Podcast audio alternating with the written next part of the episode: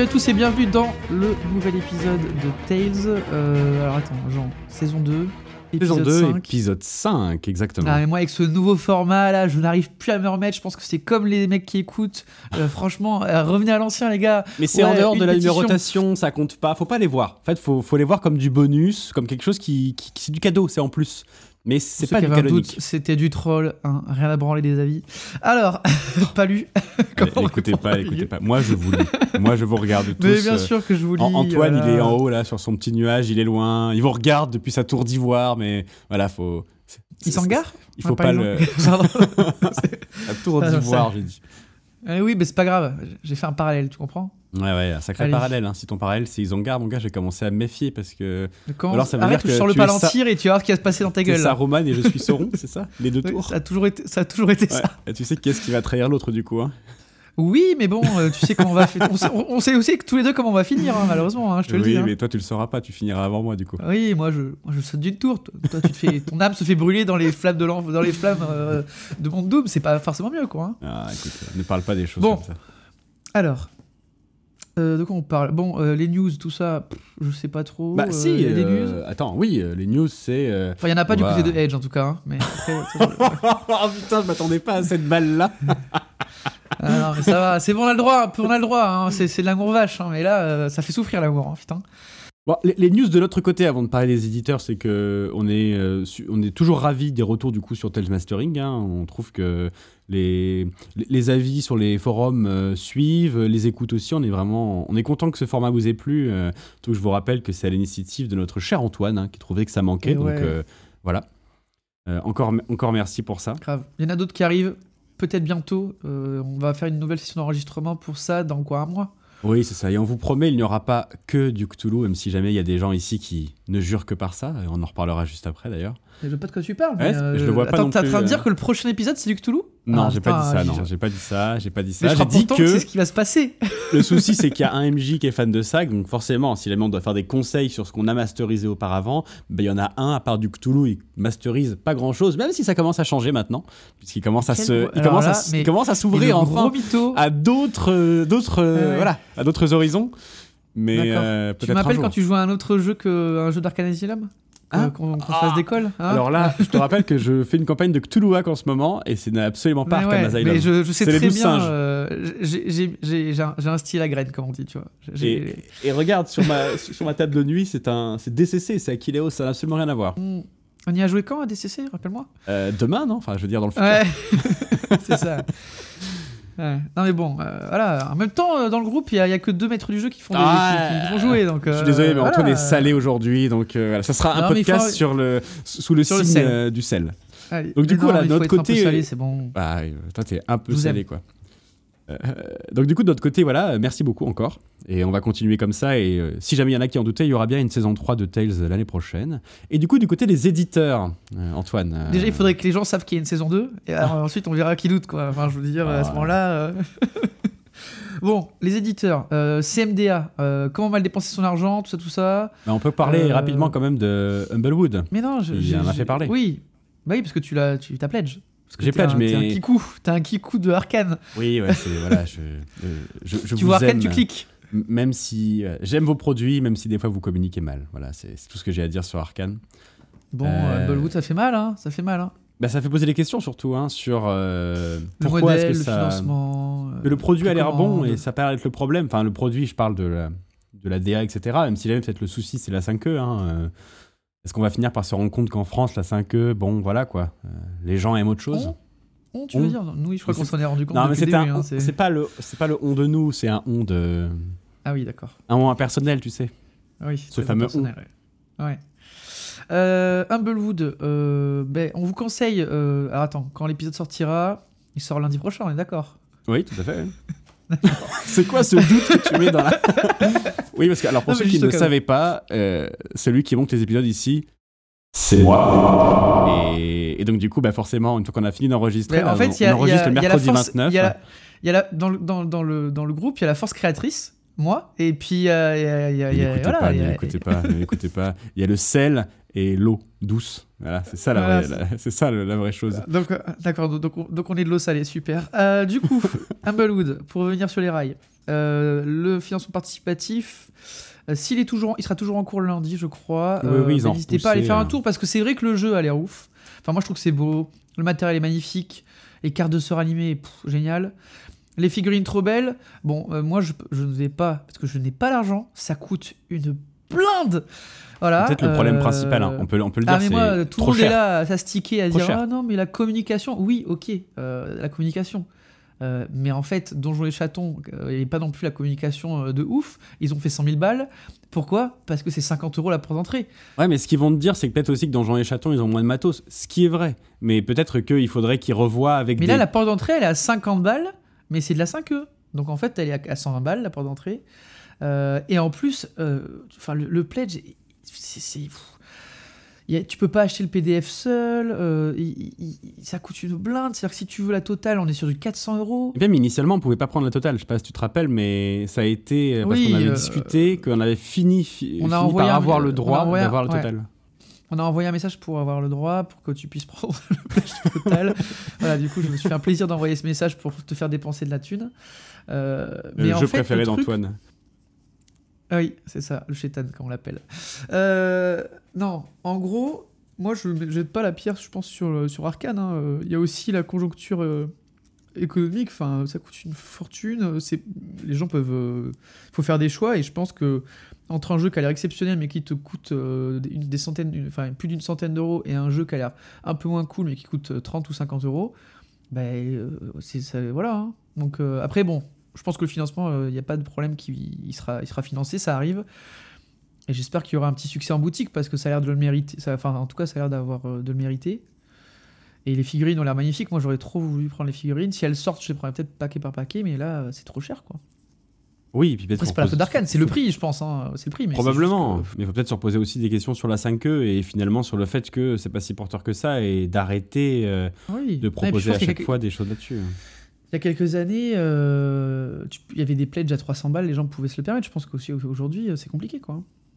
Même Je si pense que tu- les pla- pendant la préparation de ce podcast, on a, on a discuté euh, en comparaison avec par exemple un pledge comme la Elite qui est alors il y a pas de figurines donc je sais que j'imagine bien que le processus de fabrication de figurines c'est pas du tout le même prix que produire du papier en masse mais c'est quand même un aujourd'hui la Elite ne sortirait pas au prix de l'époque. Ah non, ça coûterait 50 balles, ça coûtera ouais, au, moins, au moins 200 balles au lieu de 150 sur le pledge de base. Enfin, sur le pledge, je veux dire, pas de base.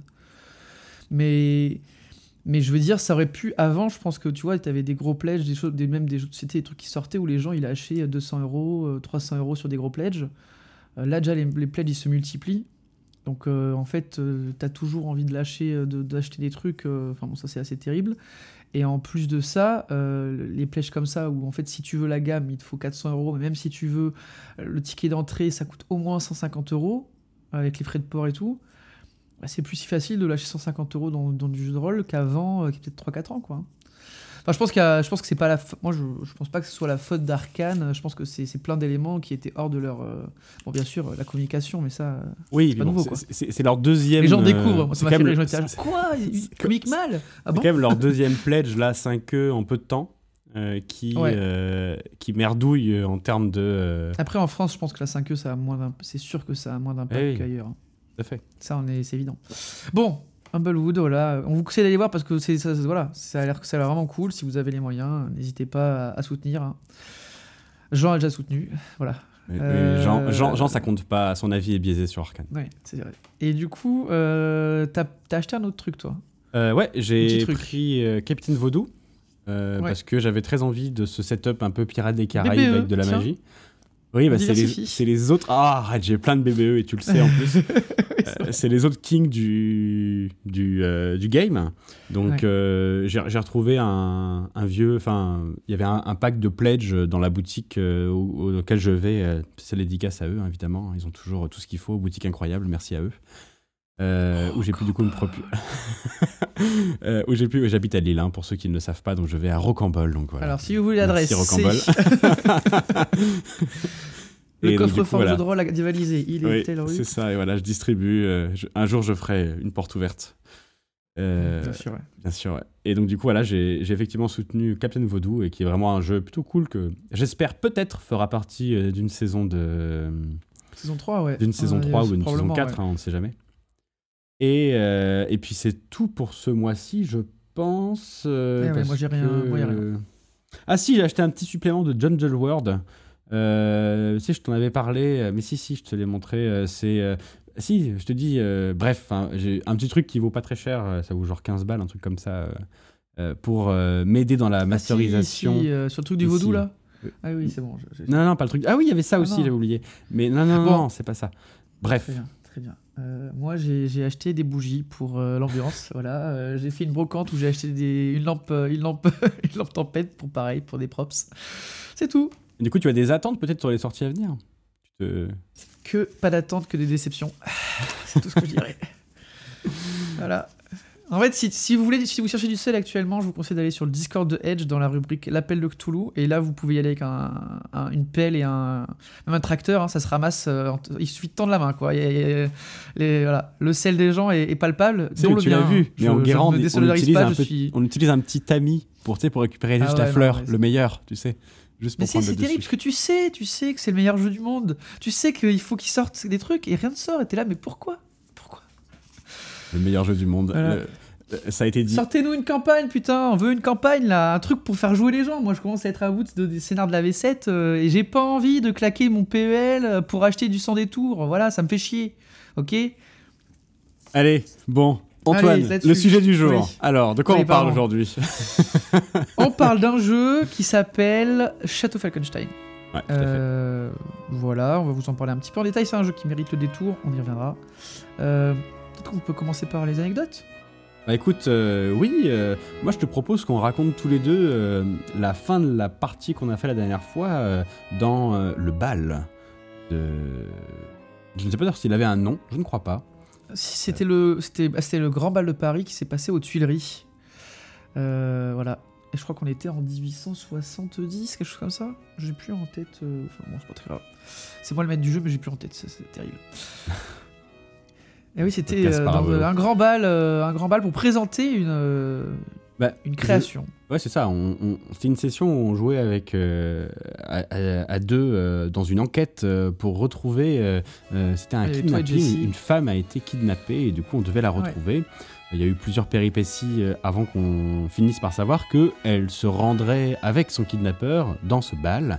Donc du coup il a fallu qu'on qu'on se fasse inviter dans ce bal, mais heureusement pour nous, euh, euh, en tout cas heureusement pour nous, je faisais partie de l'aristocratie parisienne euh, de ce moment-là. Euh, je jouais. Ah, vous auriez dû voir ça, c'était exceptionnel. ah bah, tout à fait, une femme qui tenait salon et qui du coup avait des vues sur Dame Poisson. ça, Jeanne-Antoinette Poisson et qui avait des vues sur absolument tout Paris. Et euh, du coup, j'ai pu me faire inviter facilement à ce bal. Et euh, ce que- nous ne savions pas, c'est que c'était un bal costumé. Donc du coup, nous avons commencé à faire des recherches, euh, à chercher dans ce, bal la présence bah, du coup de la femme kidnappée. Et il se trouve que quelque chose devait être dévoilé dans ce bal. Ouais, il y avait un, un objet, euh, donc c'était. euh, il y avait même euh, Napoléon III, tout le monde était là pour euh, montrer ce grand projet. Jules pour, Verne, Victor la, Hugo, la ville de Paris. Oui, voilà, bien sûr. Jules Verne, que le gratin, quoi. Victor Hugo, tu connaissais déjà Qui Bon vieux Jules. mondaines, voilà. Ce- ce- le bon vieux Vico. Voilà. et en gros, à un moment dans la soirée, il y avait une espèce d'immense machine avec un, un espèce de drap matériel qui, qui cachait la forme et qui cachait l'aspect de la machine qui a été révélé. Euh, et en fait, c'était une grande roue mécanique. Euh, grande roue mécanique, euh, un- une espèce de mix de- entre la thaumaturgie qui est la, la magie un peu du, du monde de Frankenstein et la, la vapeur, donc l'ingénierie euh, à la steampunk, cette immense roue. Genre de grand route Paris à version Ouais. steampunk, quoi. C'est ça, en plus grand, en plus impressionnant, avec des grandes nacelles, euh, mais c'était voilà, pour, du loisir. Et bien sûr, bah, le scénarium jouant, hein, euh, où se trouvait la dame? Et ben, elle se trouvait dans une nacelle. euh, Du coup, il a fallu euh, évidemment qu'on fasse jouer nos relations pour pouvoir couper la file et rentrer dans cette nacelle. Mais on s'est rendu compte que on était euh, à au parfaitement, évidemment, le scénarium encore. Qu'est-ce qu'il est puissant ce scénarium? Qu'on était à l'exact opposé de la nacelle dans laquelle était très probablement euh, la femme kidnappée et le ravisseur. Qui fait que nous avons dû euh, escalader les bords de la grande roue pour finalement arriver dans la nacelle du grand méchant. Et là, et là, et là, Et là, s'en est suivi un duel euh, à l'épée, au sabre, entre euh, le comte euh, d'Egisheim euh, et euh, bah, le, le scélérat, hein, le gredin de l'histoire. Le, le bougre. Le bougre, voilà, un grand, un grand duel euh, sur- sur la- les parties mécaniques de la roue, euh, dans le vide, euh, et, euh, et vous avez finalement réussi à le défaire et à sauver la demoiselle. Et on ne donnera pas le twist de fin, mais sachez qu'il y avait encore un twist. Ouais, encore un twist, toujours du twist. Et donc, du coup, voilà, c'est un, un résumé rapide et uniquement euh, de la fin de l'aventure que nous avons fait la dernière J'espère fois que que, tu nous auras mis une petite musique jeu. baroque de chambre là, un truc bien comme il faut là. T'inquiète pas, tu auras tout- toute l'épicness du 18e siècle contenu euh, dans. du 19e, du con- contenu là-dedans, ne t'en fais pas. Donc voilà, c'est ce genre d'aventure que vous pouvez vivre dans Château Falkenstein. Euh, du coup, c'est un jeu euh, qui a une histoire éditoriale un petit peu particulière, Antoine. Peut-être que tu peux nous, Ah, nous en toucher deux mots. peut- Alors effectivement, c'est un jeu qui est sorti en 94. Et là vous vous dites, mais pourquoi vous nous parlez d'un jeu sorti... Attendez, attendez. Surtout ça- un jeu qui est sorti avant la naissance d'Antoine, quoi, euh, pratiquement. Bah non, pas du tout.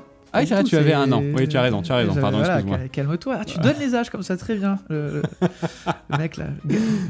C'est terrible. Bon. Terrible, on se rend compte Euh, qu'Antoine n'a pas 45 ans. Non non C'est pas un boomer Je suis pas un boomer, effectivement. Et pourtant. Euh, jeu sorti en 94, euh, publié par une maison d'édition qui s'appelle Air Talsorian Games, euh, et plus particulièrement euh, créé par un monsieur qui s'appelle Mike Pondsmith. Donc ça, c'est l'édition VO, on est d'accord, enfin, Euh, anglaise. Bien sûr, ouais, anglaise. C'est un jeu qui a été traduit en français par Descartes dans les années 95. Parce que rappelons-le quand même, Descartes, pendant un long moment, c'était un éditeur. On, on a tendance à l'oublier, nous, parce que pour moi, Descartes, c'est juste une boutique à Bordeaux. Euh, Moi, j'oublie pas parce qu'ils ont publié le meilleur jeu, donc euh, j'oublie pas. toujours Je une l'oublie juste petite. pas. Mais ça, c'est juste. Moi, je l'ai vraiment découvert avec ce podcast qu'en fait, Descartes, euh, parce que du coup, j'ai vécu à Bordeaux pendant un certain temps, et pour moi, Descartes, c'était juste une boutique de jeux de rôle. Une seule. Il y en a plusieurs, il y en a, il y a à Paris et à Bordeaux, je crois qu'il y en a ailleurs. Et en fait, Je avant, savais c'était pas. c'était un ensemble. Ben voilà, tu l'as appris. Et ils ont fermé l'édition il y a quelques années. Et en fait, quand tu regardes les jeux, les jeux des années 90, euh, c'est il y a que des jeux Descartes, quoi. C'est bref. Bon, du coup, le jeu, il a couru de 94 jus- en VO jusqu'en 97, à peu près, euh, où il s'est arrêté, après avoir sorti quelques, enfin, quelques que- un suivi de gamme. Et en France, ben, il a pas vraiment eu beaucoup de succès. Euh, voire euh, même pas du tout. Il y a, enfin, il y a eu un succès initial, mais c'est un jeu quand même de niche, il faut le savoir à l'époque en France. Pourquoi On y reviendra après. Euh, probablement qu'il était peut-être un peu en avance sur son temps en termes de. Enfin, on, on discutera après. Et il y a une relance du jeu euh, en VO il y a quelques années, en 2016, par euh, Fat Goblin Games, qui a, qui a relancé le jeu en. en- alors, il l'a pas reproduit, mais en fait, il a fait des nouveaux PDF avec de- des, des add-ons et des scénarios, etc. en plus.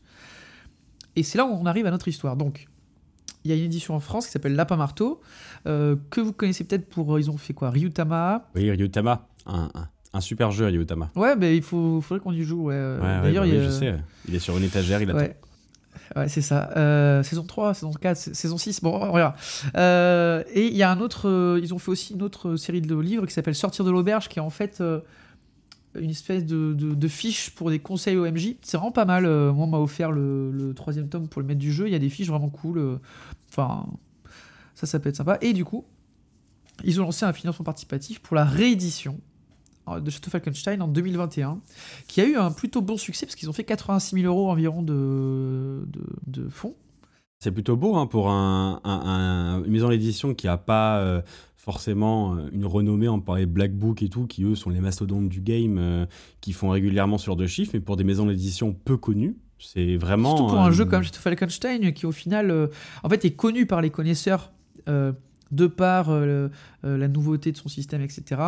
euh, et qui à l'époque, enfin, il y a plein de gens chez, chez qui c'était un de leurs jeux préférés, mais qui en fait était un jeu très de niche parce que c'était, ça n'a pas eu un succès commercial important. Après, toi t'en reparleras, mais en 90, son système était presque bizarre, alors qu'en 2021, son système, il est dans la norme en fait de ce qui se fait maintenant, dans le sens où Euh, mais c'est ça qui est assez marrant quoi, avec ce jeu. Et du coup, ils l'ont ressorti, donc euh, ils ont refait le, le jeu de base et ils ont sorti aussi des extensions, dont une qui n'était pas sortie en France jusqu'à maintenant, donc on y reviendra.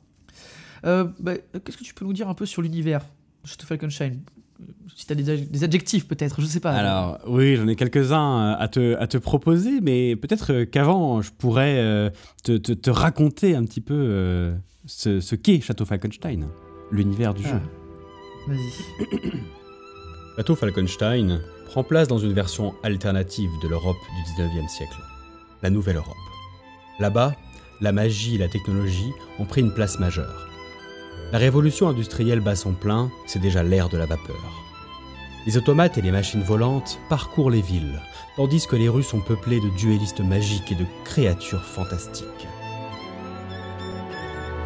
Dans Château Falkenstein, des êtres féeriques comme les dragons et les nains peuvent côtoyer Jules Verne, l'actuel ministre des Sciences du Second Empire. Ou même être pourchassés sans relâche par l'un des plus grands détectives de notre temps, Sherlock Holmes. De l'autre côté de la frontière, Bismarck, maître incontesté de la Prusse, est un dictateur agressif qui fait frémir tout le vieux continent. Le seul rempart à ces attaques terribles est l'État indépendant de Bavière, qui protège la France et ses alliés grâce à d'improbables vaisseaux volants.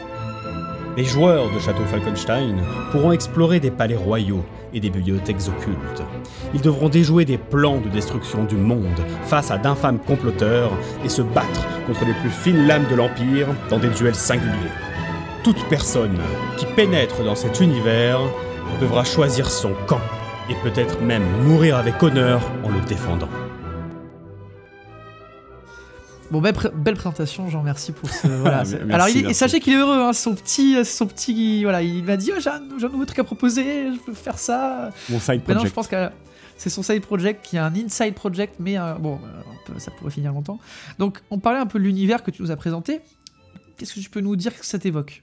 Bah, alors, au-delà des inspirations claires euh, que le jeu met en avant, euh, Oui. donc euh, l'univers steampunk victorien, euh, Antoine m'avait beaucoup parlé de C'est la high fantasy aussi, un oui, petit peu. un petit peu de fantaisie avec. c'est vrai que dans le jeu, vous pouvez rencontrer beaucoup de créatures de l'imaginaire fantastique et évidemment l'inspiration Jules Verne que le jeu met très fort en avant. Le jeu se réclame et même Jules Verne est présent dans le jeu. Enfin bref, ça c'est évident et tout le monde le voit. Moi, j'ai pas lu les livres, contrairement à Antoine, donc j'ai pas eu accès à l'ensemble de l'univers et il y a des choses qui me sont pas venues. Mais le premier truc qui moi m'est venu effectivement au-delà de tout ça, c'est euh, une ressemblance. Alors je dirais, je, m'aventurerai pas sur qui a ressemble à qui, mais une ressemblance avec un autre jeu auquel on a joué, qui est les héritiers. Même si jamais on est sur des époques légèrement différentes, puisque les héritiers se passent euh, pré Première Guerre mondiale et là on est plutôt victorien. Il y avait une ambiance dans cette époque euh, euh, un petit peu, alors qui n'est pas une belle époque, mais qui ressemble un petit peu dans, dans ce délire-là en termes de, euh, de, de- de- de- d'environnement et de ce qu'on peut rencontrer mélangé avec des créatures féeriques, qui m'a beaucoup rappelé les héritiers, dans le feeling. Oui, oui, pas du tout dans a le système, des- a- mais dans le feeling. Oh, Il y a des similitudes, effectivement. Les, les héritiers, c'est à la belle époque, et Falkenstein, c'est plutôt à l'ère de la vapeur. C'est un peu les adjectifs qui sont. Mais qui sont des périodes qui sont pas si éloignées. Et effectivement, il y a ce côté, ce feeling. D'ailleurs, par exemple, on peut citer Carnival Row. Euh, en termes de série, pour vous imaginer, ben, ça marche aussi bien pour les héritiers que pour Château Falkenstein, sans ce côté ségrégation, euh, etc. Même si dans les héritiers, il y a ce côté où les fées se cachent, et sont... alors que là, elles sont pleinement. C'est pas pareil, hein, je me fais dire ce que j'ai pas Non, dit, non. mais voilà, il y a un Non, il y a feeling quand même. ça, euh, effectivement, ça c'est sûr. Il y a aussi un- une petite chose qu'on peut préciser sur l'univers, c'est que dans cet univers, euh, il y a beaucoup de choses qui existent. Donc par exemple, il y a euh, les personnages et leurs créateurs qui existent en même temps. C'est-à-dire par exemple, vous avez Sherlock Holmes qui existe et vous avez Arthur Conan Doyle. Euh, voilà, il y a beaucoup de choses comme ça qui sont, euh, qui sont assez, en fait, qui permettent de créer beaucoup d'histoires et d'avoir un peu un bac à sable un peu infini. Moi, j'avais quelques œuvres qui, pour vous imager tout ça, bon, ça me fait un peu penser à Wild Wild West avec euh, Will Smith, le côté très steampunk, air de la vapeur, les machines, etc. Sans le côté Far West, bien sûr, même si c'est toujours possible. Euh, Il y a un petit côté James Bond euh, au service de la reine, euh, mais plus ancien, quoi, vous pouvez, parce qu'il y a pas mal de scénarios où vous jouez des espions, il faut retrouver des plans, voilà, ce côté-là, un petit, mais un petit peu avec une période antérieure. Et bon, euh, les chroniques de Bridgerton, voilà, pareil, il y a ce côté froufrou qui qui est présent, on y reviendra.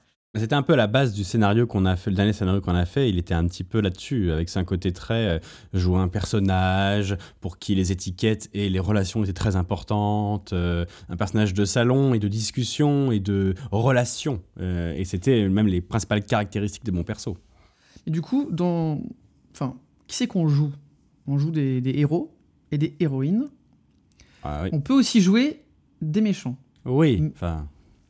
Non mais on est d'accord, on est d'accord. Dans le jeu, ils évoquent, la possi- ils évoquent les, les archétypes de méchants, mais le jeu, il est fait pour que tu joues des, des héros héroïnes. Oui, le jeu, Ça, il c'est- insiste à mort sur le côté euh, euh, gentilhomme, euh, comment dire, honneur. Il met beaucoup en C'est avant une certaine façon de se tenir, une certaine époque, une certaine idée romanesque de cette époque-là. Donc oui, vous pouvez jouer à un méchant, mais les scénarios, ils sont faits pour que vous jouiez le gentil contre le méchant. Et... En fait, quand tu as dit romanesque, tu as tout dit. C'est-à-dire que si on, doit résumer, vous jouez des héros ou des héroïnes euh, romanesques dans, l'univers de Falkenstein qui sont portés par l'honneur. Il n'y a pas de demi-teinte, il n'y a pas de héros gris. Vous êtes soit dans euh, la justice, l'honneur, soit euh, il y a des méchants, mais il peut y avoir des, des- des petits entre-deux, mais il n'y a pas de héros où on peut pas dire. Voilà, même, même les héros qui sont un peu torturés, c'est quand même des héros. Je pense que le mot que tu cherches pour les définir, ces gens-là, sont manichéens. Exactement. Exactement, c'est exactement ça. C'est un univers manichéen, vous allez jouer des personnages euh, tout blancs ou tout noirs, et souvent tout blanc. Exactement. Exactement. Euh, bon, ça c'est à peu près qui on joue. Ensuite, euh, le- les types de scénarios, bon, ça peut être de l'enquête, ça peut être, euh, il il y, a une part politique, euh, ça peut être beaucoup de choses en fait. Enfin, ça peut être de- des aventures, mais ça reste voilà, c'est souvent une partie enquête, une partie euh, euh, politique, une partie euh, relation avec les mondains, etc. Euh, ça va pas être euh, du dungeon crawler quoi.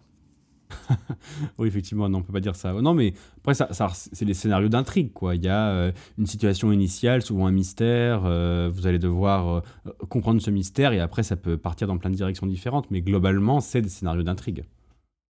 Ouais. J'imagine qu'il y avoir des scénarios un peu particuliers qui doivent être dans des délires différents, mais c'est de l'intrigue. Oui, non, bien sûr. C'est- un- on pourrait te dire, euh, c'est un univers, tu peux faire ce que tu veux. Mais l'univers, il tend vers ce genre de scénario. euh, euh, tu dois récupérer les plans volés de l'invention qui a été faite par machin pour empêcher la Bavière d'envahir. Enfin, c'est ça, quoi. Oui, mais ça, oui, là, c'est ça. Même si jamais dans chaque jeu de rôle vous pouvez faire ce que vous voulez, le jeu, il est quand même, il a quand même un système et des, des, personnages qui sont conçus pour un certain type de, délire. Et je suis d'accord pour. euh, on pourrait jouer euh, dans Cthulhu euh, une, une aventure à la crèche où il n'y a pas de mythe, il n'y a pas d'horreur, il n'y a rien du tout. On pourrait le faire, mais le jeu met pas du tout en avant ce mode de jeu-là. Et là, c'est la même chose. Vous n'allez pas jouer, effectivement, vous n'allez pas jouer une scène de massacre. euh, horrifique dans le jeu, même si vous pourriez le faire. C'est pas l'ambiance du jeu. Parce que. Bah, tu, parles de euh, si- tu m'as parlé de système de jeu. Oui, oui, parce qu'on va, on en parler, on va en parler, on va en parler. Alors, c'est quoi le système de jeu, Jean? Le système de jeu se joue avec des cartes à jouer, des cartes classiques, euh, Ouais. des paquets de 54 cartes. C'est un système qui est propre pour Shadow of Falkenstein. Il n'a pas de nom, c'est son système. Il n'y a pas d'autres jeux qui sont motorisés par lui. Et c'est pas un système qui a été forcément réutilisé. Donc tu Ouais. disais, on a besoin de deux paquets de cartes. Exactement. Il y a un paquet de cartes dont on parlera plus tard, qui est le paquet pour la magie, donc euh, qui est juste un paquet différent, mais c'est le même. Et donc du coup, quand vous voulez faire une action, chaque joueur du coup a euh, ses caractéristiques de personnage, euh, avec euh, plusieurs caracs dans lesquels vous avez relation, charisme, ce que vous voulez. Et chaque carac est associé à une couleur de carte, je veux dire à un symbole, carreau, euh, carreau, cœur, etc. Lorsque vous voulez faire une action, vous choisissez la caractéristique que vous désirez euh, euh, faire. Donc, euh, si jamais je désire savoir si je peux rencontrer, par exemple, mon personnage veut rencontrer le, le ministre de la Justice de l'époque, euh, ça va donc être joué sur mes relations. Je vais avoir un niveau dans cette caractéristique qui peut aller de très mauvais à incroyable. Alors, j'ai plus les termes exacts, magistral, je c'est crois. c'est faible, moyen, bon, excellent, prodigieux. Non, magistral, prodigieux. Et en fait, chaque niveau équivaut à un chiffre. Donc euh, faible 2, moyen 4, etc. Et donc du coup, je vais dire, ok, je veux rencontrer euh, le ministre de la Justice. Antoine, me- qui est le MJ, me dit, ok, il te faut un niveau au moins prodigieux pour y arriver. Et donc, bah, moi, je ne suis pas prodigieux en relation, je ne suis que excellent. Pour pouvoir pousser euh, mon, ma réussite jusqu'à prodigieux, j'ai des cartes en main. Donc euh, chaque joueur a systématiquement quatre cartes en main. Et je vais pouvoir rajouter des cartes pour pouvoir pousser mon niveau. Ce qui fait que si jamais, donc euh, relation, je crois que c'est pique, Euh, si jamais euh, j'ai euh, du coup assez de cartes, de- j'ai des cartes piques en main, je vais pouvoir rajouter la valeur de ma carte. Donc si j'ai un roi, c'est une valeur extrêmement forte, l'as aussi, à ma valeur totale pour pouvoir pousser jusqu'au du coup au niveau au seuil qui va me permettre de réussir. Et le petit gredin d'Antoine, il a aussi des cartes. Donc le MJ peut counter, contrer ce que vous venez de faire en montant artificiellement, enfin en montant le niveau de réussite nécessaire, en lui aussi rajoutant une carte pique. Si jamais j'ai pas de pique dans la main, eh ben je peux quand même utiliser une carte non pique, mais qui vaudra, quelle que soit sa valeur, que 1. Donc au pire, je peux rajouter 4 points, vu que j'ai systématiquement carte 4 en main. Il y a des petits twists avec le joker qui permet de simuler n'importe quelle carte euh, du jeu. Et qui vaut nous 15, permet de- qui carte vaut la plus 15 du coup. puissante, etc. Exactement. Si on veut faire un exemple concret, tu voulais avoir une relation, tu me dis je veux rencontrer le ministre de la Justice, et moi je vais te dire ok, ministre de la Justice, bah, c'est un niveau euh, qui est par exemple prodigieux, donc c'est 12, Euh, et moi en main j'ai un 4 de pique, donc je joue mon 4 de pique en tant que maître du jeu, donc c'est 12 plus 4, c'est 16.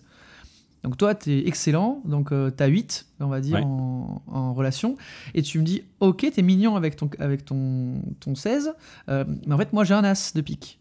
Et donc l'as de pique, c'est 14, donc 14 plus 8, ça fait 22, et du coup, tu fais un, peu au-dessus de mon, de mon score, et même des fois, tu as des facteurs, donc 1,5 fois, 2 fois au-dessus, pour avoir des réussites de plus en plus importantes, et on résout les actions comme ça. Euh, il faut aussi noter qu'il n'y a, pas- y a pas besoin d'économie de... Enfin, il y a des économies de cartes si vous avez des têtes très fortes que vous voulez garder pour un test, mais il n'y a pas d'économie de nombre. C'est-à-dire que dès que vous la jouez, vous repiochez une carte. Donc il n'y a pas de ah il faut que je me recharge mes cartes. Ça, ça n'existe Ah, pas. Donc c'est a- plutôt Après, il y a quand même un côté où, euh, on l'a pas dit, il y a un seul paquet pour tout le monde, MJ et joueur. Ce qui veut dire que si jamais j'ai un as dans la main, il reviendra jamais. Donc, il peut y avoir une économie de cartes dans le sens où et Ah, tu vas, tour, quoi, mais pas tout tu vas suite, garder certaines cartes euh, très chères hein, parce que tu te dis elles pourraient me servir pour plus tard.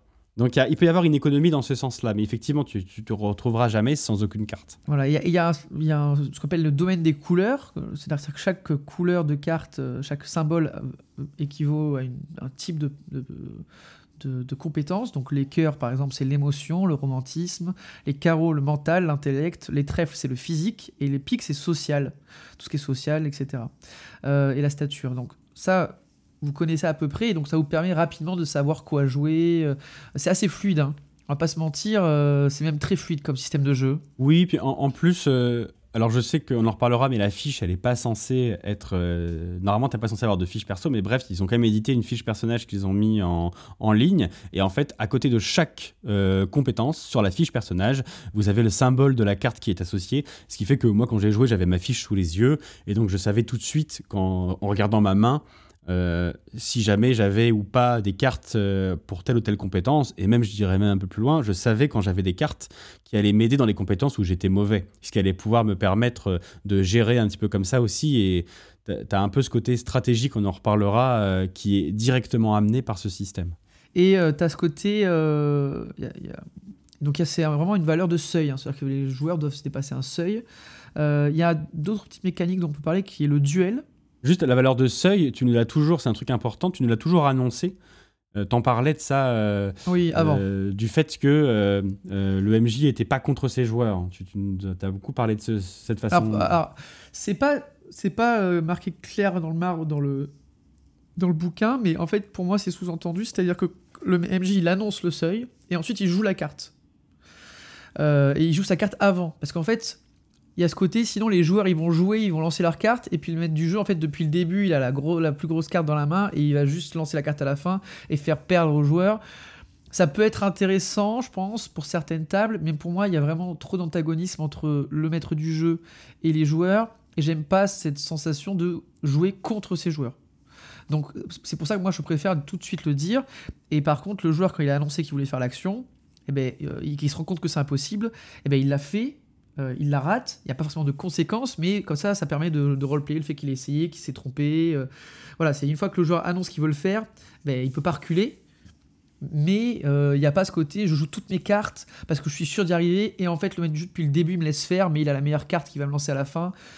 Je trouve que ça, ça fait un peu, ça fait un peu je joue contre. Et ça, j'aime pas trop. Enfin, j'aime pas cette façon de jouer là. Mais euh, pour moi, c'est plutôt. On annonce avant le seuil, on a, on- le maître du jeu annonce avant la carte qu'il va jouer. Oui, donc du coup, tu connais le seuil final dès le début. C'est ça. Et tu peux économiser ou pas tes cartes, du coup. Et ça, je trouve ça intéressant. Il y a toujours ce côté stratégique. c'est un jeu qui s'affranchit pas mal de la RNG finalement. hein. Ah mais complètement, je suis totalement d'accord avec toi. C'est la première fois qu'un système a autant changé ma manière de jouer, où en fait, il y a des actions que je tentais même pas parce que je les savais impossibles. Donc ça a des points positifs et négatifs, hein, on peut en discuter, mais il y a vraiment ce côté, je regarde mes cartes, je regarde mon, ma fiche perso, et je sais en fait si jamais je comment je vais jouer. Et du coup, typiquement, il y a une scène de Rix dans un café, euh, la scène de l'enlèvement, où euh, j'avais tiré euh, deux cartes trèfle, qui étaient les cartes qui sont les cartes physiques, les cartes de combat. Et mon personnage était juste une tanche en, en combat. Il avait un petit pistolet, mais voilà, j'étais pas censé être bonne pour tirer. Et il se trouve que ben, j'avais eu là c'est le roi, je crois, ou deux, têtes, enfin un truc comme ça. Ce qui fait que je savais que normalement face à des gredins de base, euh, j'allais réussir à tirer euh, euh, pas trop mal. Ce qui fait que mon personnage s'est montré agressif pendant cette scène, et il s'est rapidement défendu parce que j'avais des cartes dans la main qui me le permettaient. Alors que si jamais j'avais juste eu des compétences avec des jets de dés et des probas, euh, au vu de mes compétences, en fait, jamais j'aurais tiré, je serais parti me cacher ou un truc comme ça, parce que je les avais pas. Donc ça, ça, oriente le jeu d'une certaine façon, où vos, je trouve vos joueurs vont vraiment, euh, un peu bah, avec toutes les cartes en main, en fait, hein, on peut dire ça comme ça, à réfléchir sur, euh, ok, ça je peux le faire, ça je peux le faire, avec vraiment il y a un côté stratégique dans la manière de jouer des actions, qui repose pas trop sur la RNG, mais il y a quand même la RNG du tirage de cartes. Mais euh, quand vous avez vos cartes en main, vous savez ce que vous pouvez faire à ce moment-là. Ça, c'est plutôt. Ouais, je trouvais ça très sympa comme façon de, de, de, de faire. C'était plus au sympa. Ensuite, on va parler un petit peu du, peut-être du système de duel, qui est un petit système annexe, c'est-à-dire c'est un système qui se met en place souvent vers le milieu, fin de scénario, quand il y a un duel entre deux personnages, souvent un duel à l'épée. hein. Euh, c'est aussi possible pour le duel de sorcellerie, mais c'est plus rare. Et donc c'est un espèce de système à la, alors je veux dire à la Uno, mais voilà, c'est chacun a deux cartes rouges, deux cartes noires, deux cartes joker. Euh, les cartes rouges c'est les attaques, les cartes noires c'est les défenses, les cartes joker c'est le repos. En fonction du niveau du personnage en escrime euh, ou dans la ou, ou en sorcellerie, mais bon on va, on va parler escrime, eh bien, il devra jouer un certain nombre de repos durant la phase, ce qui va le conditionner, il ne pourra pas faire que les attaques, parce qu'il faut être assez fort pour faire ça. Euh, et du coup, vous avez le droit à chaque fois, à chaque passe d'armes, de jouer deux cartes. Et ça va être la combinaison, en fait c'est une espèce de pierre feuille ciseau entre le personnage non joueur joué par le maître du jeu et le personnage autour de la table, euh, et qui va être assez intéressant et, et ça va vraiment amener un côté narratif plus poussé au duel. Et on s'engage pas dans, dans une voilà c'est pas juste ah je dois faire un seuil là c'est plus je réfléchis ok. Et ça vraiment ça d'ailleurs ils le disent dans le bouquin c'est vraiment un côté cinématographique de ok comment on imagine le duel. Et on va en fait faire jouer chaque passe d'armes et rendre le côté très épique et ça je trouve vraiment sympa comme système Du coup, si genre par exemple, là on joue tous les deux un duel et que moi j'ai deux cartes en main, on fait juste une phase et toi t'as deux cartes en main, j'ai, imaginons, euh, je choisis mes deux t'as six premières cartes en cartes. main Oui, oui, d'accord, j'ai six cartes en main, mais là on joue que, on joue que la phase on joue euh, deux une. cartes ouais Euh, donc du coup, je joue deux cartes et j'ai genre une attaque, une défense.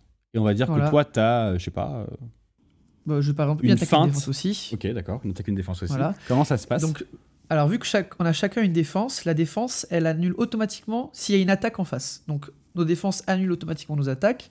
Et donc, en fait, ce qui se passe, c'est que on va faire, on va, c'est décrit comme, ben, en fait, on chacun part, euh, il y a des mouvements d'épée, etc. Mais vous n'arrivez pas à blesser l'autre. C'est-à-dire que chacun a réussi à défendre. Du coup, c'est-à-dire que tu as un petit tableau de correspondance euh, euh, pour euh, chaque chose, chaque situation, pour aider le MJ dans le feu de l'action à pouvoir correctement. Euh, Il y a pas, y, a un- il y a des tableaux de correspondance pour, euh, parce qu'en fait, les duels, c'est des, des, des rounds de trois phases. C'est-à-dire qu'à chaque fois, il y a trois échanges, et au bout des trois échanges, on comptabilise le nombre de touches et on regarde les dégâts, etc. Ça, il y a des petits tableaux, mais pour, en fait, pour les, pour les échanges, c'est plus des exemples dans le bouquin, et c'est très simple. hein. C'est-à-dire qu'une attaque contre une attaque, mais en fait, c'est un déluge de coups, et les deux se font blesser. Euh, une attaque contre une défense, bah, il y en a un qui attaque, l'autre arrive à défendre euh, en parant. Euh, deux défenses, l'une en face de l'autre. C'est la fameuse scène où les deux arrivent garde contre garde, la tête l'un contre l'autre, en tremblant et en essayant de repousser l'autre.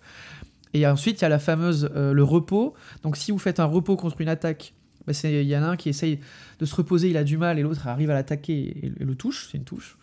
Et si jamais il y a une feinte contre une défense, c'est enfin un repos contre une défense, c'est une feinte. C'est-à-dire qu'il y en a un qui fait semblant d'attaquer, finalement il se repose et l'autre défend en ayant peur. Voilà. Et donc tout est codifié comme ça pour essayer de créer une ambiance autour du, du duel. Et c'est assez sympa. Et il y a aussi le côté, c'est le duel, c'est comme ça. C'est-à-dire qu'il faut euh, en garde, vous éloignez de trois pas, etc. Si jamais il y en a un qui sort du duel, c'est-à-dire que vous n'avez pas le droit de. Par exemple, quand vous faites tomber l'arme de l'autre, ben, vous pouvez soit euh, lui dire vous, vous avez perdu, soit vous pouvez lui rendre son arme. Et vous pouvez pas continuer à attaquer. Et si vous le faites, ça sort du duel. Comme vos personnages sont imprégnés d'honneur, à aucun moment ils sortent du duel. Il n'y a que les méchants qui peuvent faire ça. C'est compliqué. Il y a où les héros tragiques, mais bon, euh, ça leur fait mal quand même. Hein. Voilà. Donc ça, c'est les duels. Euh, c'est vraiment un système assez sympa, moi j'ai trouvé. Euh, et ensuite, il y a les sorts, la magie. Alors ça, on va, on va pas aller trop en profondeur parce que c'est un système qui peut être assez complexe. Enfin, qui est simple, mais qui peut aller dans la complexité de manière assez importante. comment ça marche? C'est pareil. Donc en fait, il, faut il y a un autre jeu de cartes euh, de 50 cartes qui est juste, c'est le jeu de sorcellerie. Donc en gros, le jeu de base, c'est le, on appelle ça, je crois, c'est le jeu de la destinée, et le jeu euh, pour la magie, c'est le jeu de sorcellerie. Et donc, par contre, ce jeu-là, vous n'avez pas de cartes en main, c'est vous tirez les cartes au fur et à mesure.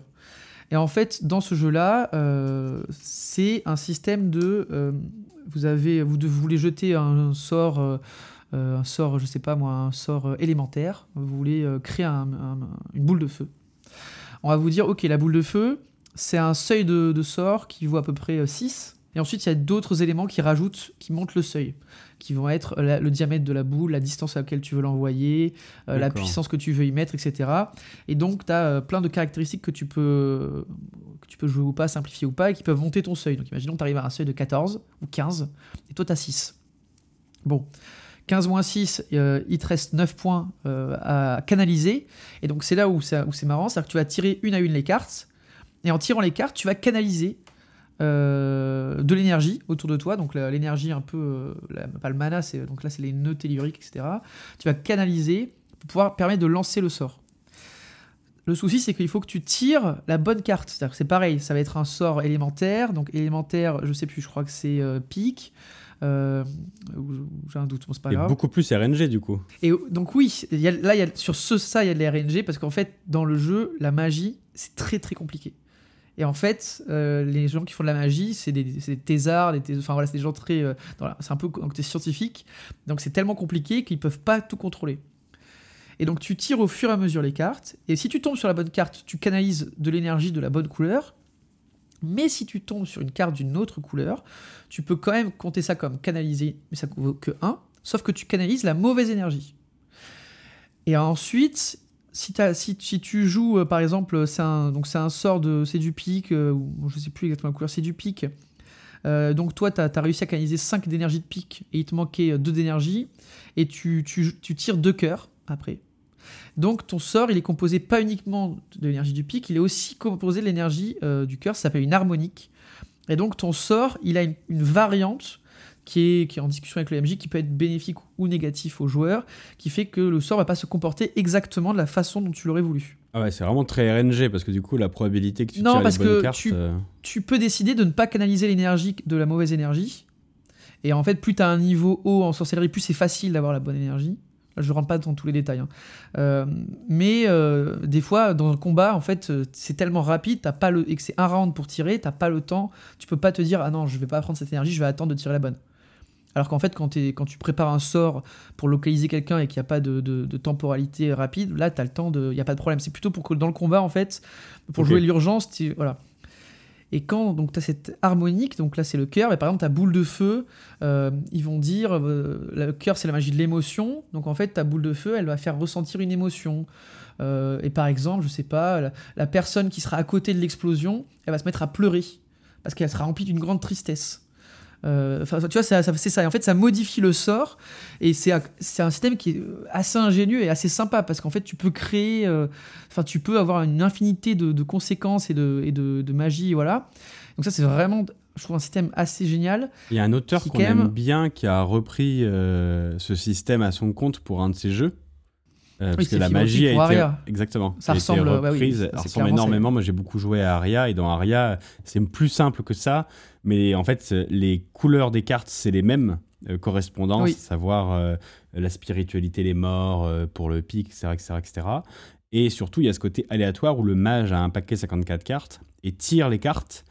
et en fait, le sort qu'il. Alors là, c'est plus simple dans le sens où là, tu tires une carte et c'est juste la valeur de la carte avec je crois que c'est le, carreau, le symbole. Connerie, qui te, oui, c'est pas grave. Qui te, qui te donne ta carte et le mage va juste avoir un peu plus de un peu plus, quand il a plus de niveau, il aura plus de cartes en main. Mais il y a vraiment un système très proche et effectivement, euh, du coup, on n'a pas eu l'occasion de le tester, nous, euh, le système de magie directement pendant nos sessions de Shadow Falkenstein.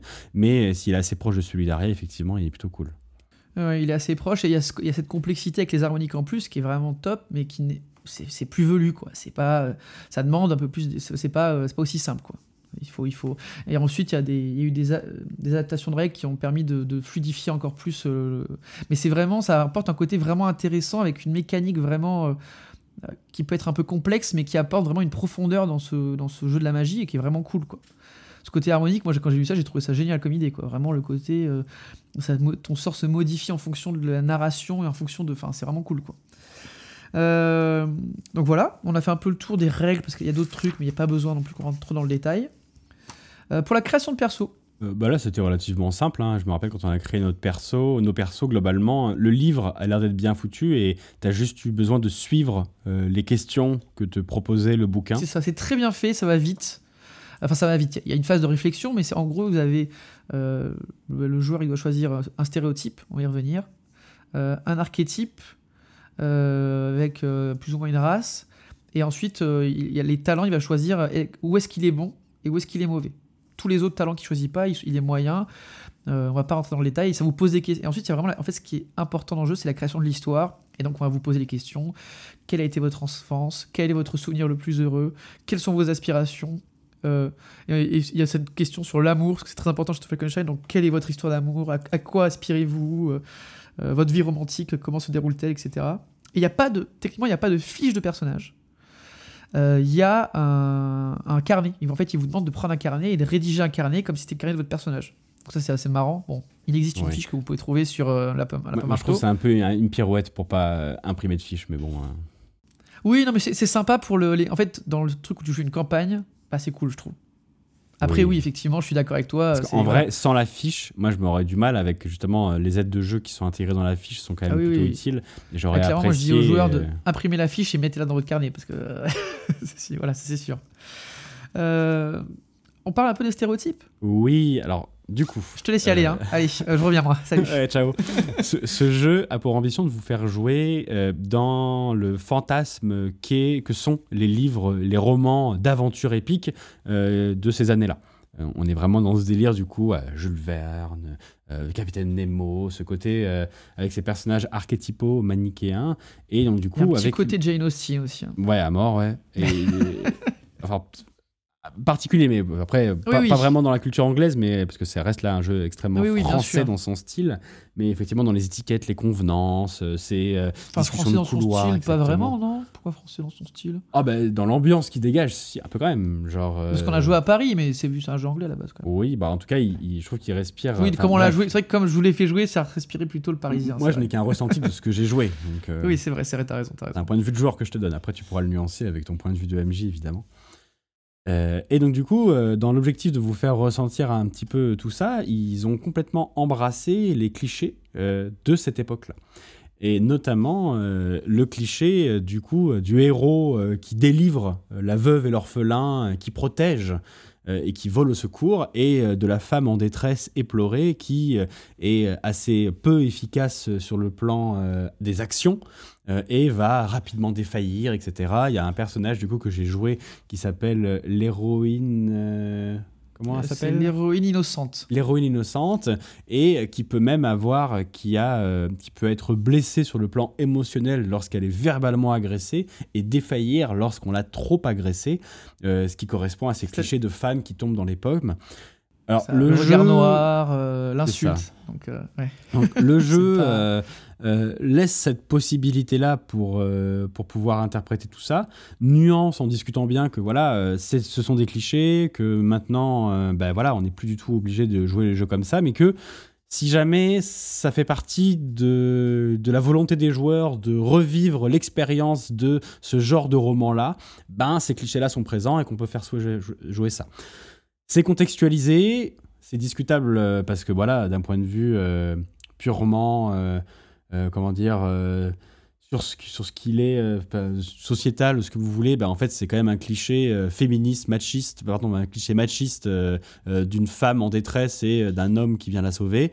mais euh, ça fait malheureusement partie des clichés de ce genre littéraire auquel se ça. rattache ce jeu. C'est bien, c'est très bien amené dans le bouquin. C'est-à-dire que moi, quand j'ai eu la partie, j'ai un peu tiqué, j'ai fait ah euh, quand même. Et en fait, ils l'amènent bien. Ils disent voilà, vous pouvez, en fait, pour vous, pour vous donner un exemple, c'est qu'en fait, quand vous jouez un héros, euh, un héros donc masculin, vous avez la possibilité de faire un héros héroïque, un héros euh, tragique et un héros euh, sombre. Enfin, j'ai plus exactement les termes, mais c'est voilà.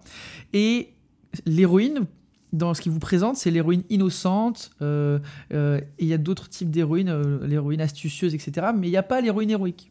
Et il vous dit, et en fait, ils vous disent, voilà, à l'époque, dans les bouquins du genre, etc., eh ben, les femmes, elles, elles, elles, elles ne jouaient pas le rôle du héros, et il y avait d'autres choses. Bon, en sachant qu'ils le nuancent en disant, de toute façon, vous pouvez jouer ce que vous voulez. D'ailleurs, dans le lore du jeu, le personnage féminin principal, c'est une héroïne héroïque euh, qui en fait sauve euh, le héros, le mec. Donc euh, ils ont pris le contre-pied à ce moment-là. Et il y a une autre partie des règles où c'est justement les, pour défaillir, c'est qu'en fait vous pouvez prendre des dégâts émotionnels. En fait, ils sous-entendent que le personnage féminin, donc la dame de la cour, va être moins exposé aux blessures physiques. Parce que vu que c'est un monde manichéen, même si le méchant il est méchant, eh ben, il va avoir tendance à moins attaquer euh, euh, la dame de la cour que euh, l'homme martial, voilà. Et que donc pour pouvoir faire sentir une, une pression quand même au niveau des personnages féminins, ben, il y a ce côté euh, la défaillance et jouer du coup la cour euh, euh, et jouer ce, ce- voilà, ce, la mondanité, les échanges qui peuvent faire euh, défaillir. Bon, c'est Oui, ce que je veux dire, c'est que lors d'un duel. complètement en disant Oui, que ben, Le- le- voilà. Lors, lors d'un duel, il va, euh, il va sortir son épée, le méchant, regarder le héros héroïque et lui dire Toi, je te défie et je vous tuerai tout après, une fois que j'aurai fini avec ce héros. Et à ce moment-là, c'est là où l'héroïne innocente prend le dégât parce que du coup, elle a été verbalement agressée et c'est fait pour mécaniser un peu les choses. C'est complètement un élément qui est discutable, mais ils ont fait le choix d'essayer de. bah, comme d'autres jeux de rôle essayent de le faire aussi, de vous faire revivre une expérience particulière qui est celle du roman. ça, on peut discuter. En tout cas, c'est bien amené et c'est pas amené en mode. euh, Ce qui est ouais, important, c'est que c'est contextualisé et critiqué et pas juste balancé comme ça dans un mode. euh, voilà quoi. C'est comme ça que ça se joue. Euh, je crois qu'on a fait un peu le tour. Ouais, voilà, la création de personnage, on a dit que c'était assez guidé, c'était très bien fait. Alors, à qui ça s'adresse? Ben, du point de vue des joueurs, donc du coup, moi j'ai trouvé le système très simple. hein. Il n'y a, pas grand chose à dire sur le système du point de vue joueur. Euh, On vous dit voilà, euh, vous avez telle caractéristique, euh, vous pouvez rajouter telle valeur de carte, euh, ce que vous avez en main, et c'est tout, ça se joue comme ça. Donc euh, je l'ai trouvé très accueillant, euh, très simple d'utilisation. Donc à ce niveau-là, rien de particulier. Et l'univers, ben, il aborde pas de points, euh, à part du coup, euh, voilà, ceux dont on vient de parler, mais il n'y a pas vraiment de points sensibles ou de choses comme ça. Donc, euh, j'ai- pour moi, il n'y a pas vraiment de public cible, mis à part le fait qu'il faut évidemment aimer euh, l'ambiance victorien et féerique pour jouer à ça. Mais euh, pour moi, il n'y a pas vraiment de limite, euh, ça s'adresse à tout le monde. C'est ça. Bon, pour le maître du jeu, moi je dirais aussi à peu près à tout type de MJ. Bon, le premier MJ, peut-être que euh, le, commencer par des cartes, euh, c'est pas. euh, mais bon, après tout, pourquoi pas. Euh, juste petit conseil, moi je vous Tu conseille fais partie vraiment de la mafia des dés, toi, du coup C'est ça? Tu fais partie non, de ce. non, non. Bah, tu sais bien que les dés, c'est pour les de- manants. Les dés, c'est pour les manants. Là, les gens de la haute, s'ils ne touchent pas aux dés. Oui. c'est comme ça qu'ils justifient dans le jeu complètement. On Mais. Antoine, c'est complètement un, fétichiste des dés, donc. euh, Oui, c'est vrai. Bon, parce que d'où sa réticence à commencer par ce jeu. Imagine, jouer avec des cartes au lieu de dés. Mon Dieu. Non, mais je veux dire que voilà, c'est- une expérience de jeu atypique, donc faut quand même en avoir le, le- faut, faut être au courant. Et euh, moi, je vous conseille bien, Tom Magic, de faire attention et de jouer avec vos joueurs et pas contre vos joueurs. On en a déjà parlé, mais je pense que c'est important. Euh, un petit mot juste pour dire que ben, il n'y a pas de module Let's Roll. Donc déjà, bah, ça, euh, voilà, hein, c'est mort pour jouer sur Let's Roll parce que le système de cartes, c'est pas possible. Et que jouer à Shadow Falkenstein avec des dés, bah, c'est même pas une hérésie, on, est, sur autre chose, quoi. Euh, il existe un module pour jouer sur euh, VTT Foundry, on vous mettra un lien à la description. Euh, voilà, si, vous avez, si vous avez VTT Foundry, bah, vous pouvez jouer à un, il y a un- un add-on qui a été fait par un Français qui est très bien fait.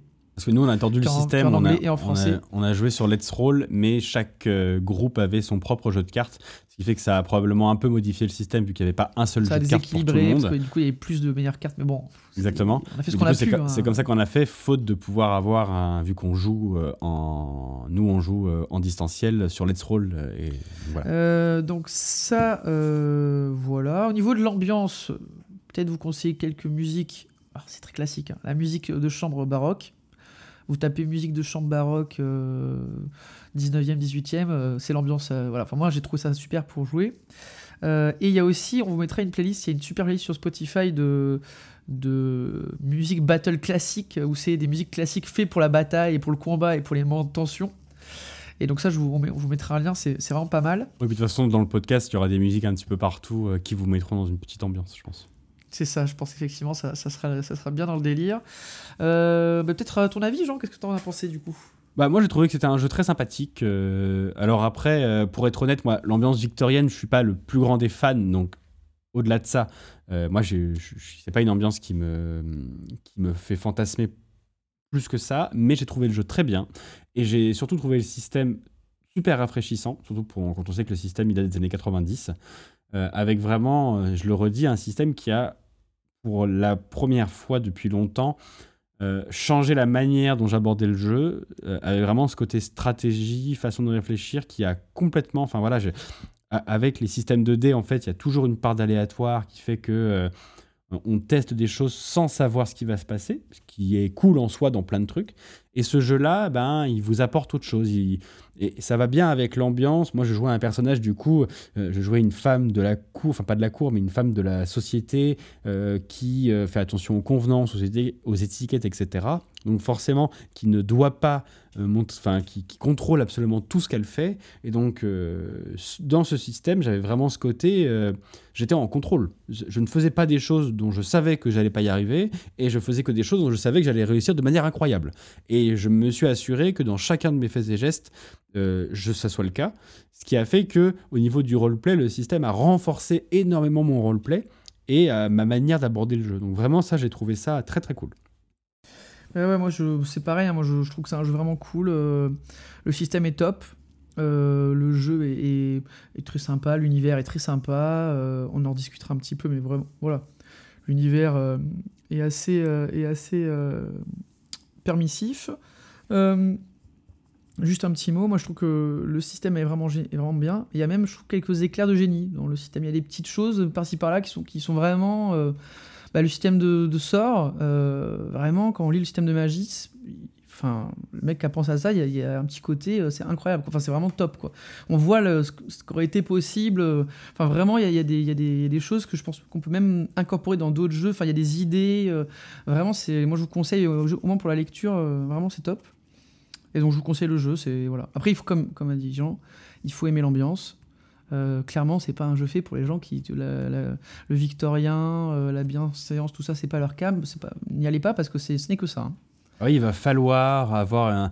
Voilà, il y a un moment, il y a une scène où euh, bah, justement l'un de nos joueurs euh, à la table a voulu faire un truc pas du tout euh, honorifique et bah, s'est demandé bah, attends, je peux le faire si je veux.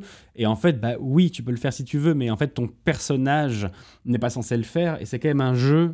Il y en a beaucoup qui demandent ça, mais en fait, qui demandent un respect de l'incarnation. Si tu joues un héros héroïque, il faut respecter les principes de base du héros héroïque. Et c'est un jeu qui gagne a vraiment que les joueurs à mort à leurs archétypes, contrairement à d'autres jeux où c'est beaucoup plus libre à ce niveau-là. Où, si vous avez un joueur qui a un troublion de la table, hein, comme on les appelle, euh, ce sera plus compliqué, c'est sûr. Voilà. Bah oui, parce que voilà, il faut respecter ça pour que l'ambiance fonctionne. Donc il y, a quand même cette, cette petite limite-là qui fait que pour que ça se passe bien et que l'ambiance du jeu soit que, le jeu vende, il faut que les joueurs aient bien conscience de à quoi ils jouent et respectent le contrat social de la table ah bah qui est de on joue à Château Falkenstein. Ça, c'est sûr. Euh, on va parler un petit peu de la gamme Voilà, c'est ça. Qu'est-ce qu'on peut. Avec quoi on joue dans Château Falkenstein Du coup, Antoine. Euh, il y, a quelques petits trucs quand même. Hein. Donc, euh, il y a le livre de base. couverture rigide, intérieur noir et blanc, 335 pages. 366. Ah ouais? Et ouais. Pardon, 366. Ah, excusez-nous pour cette absence de précision, je sais, c'est scandaleux. Pardon, pardon, hein pardon, Voilà, si vous voulez directement vous plaindre, c'est Antoine. C'est un format un peu mockbook, hein, c'est pas, c'est plus petit que la A4. 40 euh, euros. Euh, il y a une grande particularité dans ce livre de base, c'est que la première partie, c'est un roman. Donc c'est l'histoire d'un personnage, et à travers son histoire, vous allez découvrir le monde qu'on appelle donc la nouvelle Europe, euh, le monde dans lequel il évolue, etc. juste un petit mot, ce personnage, c'est un développeur de jeux vidéo dans les années 90 qui se fait transporter euh, dans un nouveau, un nouveau monde. Donc c'est un peu, euh, pour ceux qui lisent des mangas, c'est la isekai, hein, c'est vraiment euh, à la mode en ce moment. Ben, c'est, voilà. Falkenstein l'avait déjà écrit dans les années 90. Euh, il est transporté dans un monde qui ressemble en tout point à son monde des années 1800, 1870, 1850. Sauf que, ben voilà, il y a des créatures féeriques, il y a des personnages de romans qui vivent. et dans ce monde, il lui arrive tout, un tas d'aventures. Il rencontre euh, euh, sa compagne qui est donc une héroïne héroïque, quand on a parlé, qui le sauve à de maintes reprises, qui est la plus grande épéiste euh, de la Nouvelle-Europe, etc. il se passe plein d'aventures. Et ça enlève un peu le côté velu du, lore à apprendre, donc ça rend ça plus sympa. Bon, après, je vais pas vous dire que c'est de la grande littérature, hein, ça, se lit. Et il y a quand même des passages, on va dire, voilà, on va vous parler de l'Empire bismarckien. Bon, là, clairement, on voit qu'ils ont mis du lore et que c'est du lore et que de toute façon, il faut falloir le lire. Euh, mais c'est bien amené. Et c'est assez sympa, euh, c'est assez sympa comme. euh, franchement, c'est une bonne idée. Donc, pas mal. Ensuite, il y a variation. attends, attends, attends, attends, mais il manque pas quelque chose Oui. Sur le livre de base? Je sais pas. Le kit d'initiation, Antoine? Arrête avec ça, il n'y a pas de kit d'initiation. Voilà. Voilà. Il y en a Ouais, pas. Je pense qu'il faut le dire, il n'y en a pas. En fait, il n'y en a même pas en VO, donc c'est même pas une. Oui, non, on n'a pas traduit, c'est il n'en existe pas, je suis désolé. Je, sais, je suis d'accord. C'est à signaler. Il n'y a pas de kit d'initiation. On ne peut pas tester le jeu hum, avant. On peut pas juste se dire je fais confiance à Antoine qui adore le jeu, mais d'abord j'aimerais tester une partie pour voir si c'est cool. Et bah, ça, vous pouvez pas le faire. Non. Ça reste un point. Si jamais que je sais que ça t'arrache une un dent de dire un truc un négatif, négatif. sur un de tes jeux, mais voilà. malheureusement, il faut le faire. C'est le dur Ouais. métier. Il faut, il faut savoir que le, le- il faut savoir que le jeu est, euh, est, est en partie quasiment euh, l'original hein, des années 90. Euh, ils ont changé la couverture et à la fin il y a des pages, il y a quelques pages qui ont été modifiées et il y a des pages à la fin avec des, rubriques en plus, mais sinon c'est le jeu de base. Dans le livre de base, il y a un scénario d'introduction, un petit scénario, euh, et il y a plein d'accroches de scénarios. Donc il doit y avoir une dizaine ou une quinzaine de scénarios en cinq lignes où ils vous disent bah, voilà ce qui se passe, voilà les personnages. Et vous pouvez jouer plein d'aventures comme ça, ça demande un peu d'écriture. Euh, à noter aussi qu'on vous mettra un lien peut-être dans- sur le site des Lapins Marteaux, il y a une page qui s'appelle 52 choses à faire jouer dans Château Falkenstein. Et en fait, c'est un système où vous pouvez tirer une carte dans votre jeu et ça vous donne un scénar. Et c'est des scénars qui font 3-4 lignes et qui sont, ben voilà, euh, avec vos personnages. Jules Verne est attaqué par euh, euh, le capitaine Nemo, ou euh, vous dit qu'il veut faire un voyage au centre de la Terre, ou enfin, je sais pas, euh, c'est des trucs comme ça. Et en fait, ça vous, permet, ça vous donne des idées pour jouer des petits scénars. Euh, dans la gamme, la suite, il y a Variation sur le grand jeu, qui est un livre euh, de 84 pages. Tu me corriges de toute façon. hein. Noir et blanc, qui, fait, qui coûte 20 euros. Euh, c'est des règles alternatives. Euh, avec, il y a, donc dans celui-là, vous pouvez, je crois qu'il vous pouvez jouer en plus un automate. Enfin, on vous donne une, espèce de classe de, de- d'archétype de personnages en plus. Vous avez des talents, il y a une refonte du système de sorts avec des choses en plus pour fluidifier. Il y a des, il y a- il y des améliorations de certains systèmes de jeu. Il n'y a pas de scénario. Euh, il y a aussi un peu de lore. Voilà. Ensuite, il y a Carabine et Margarine, qui est un gros scénario, euh, une petite campagne, avec euh, un gros scénario en 30-40 pages, plus euh, du lore et une ouverture pour continuer euh, la mini-campagne, qui fait 80 pages en noir et blanc, qui coûte 20 euros. Euh, Tout ça, c'est des livres en couverture euh, solide, hein, rigide. hein. C'est couverture rigide, euh, couverture en couleur, mais intérieur noir et blanc, format MOOC. C'est ça. Exactement.